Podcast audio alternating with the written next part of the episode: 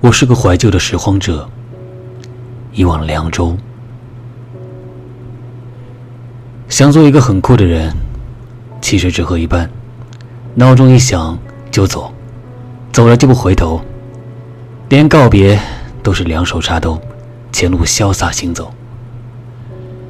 人生里很多放不下的，都是突然一下子就放下了。没有高人指点，就是在很普通的一天。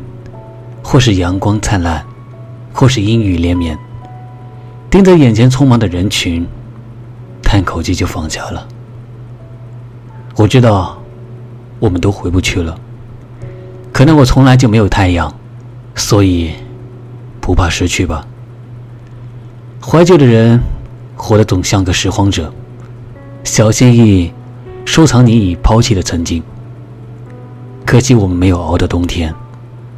不然，我们可以一起看雪的。来自一碗凉粥的，我是个怀旧的拾荒者。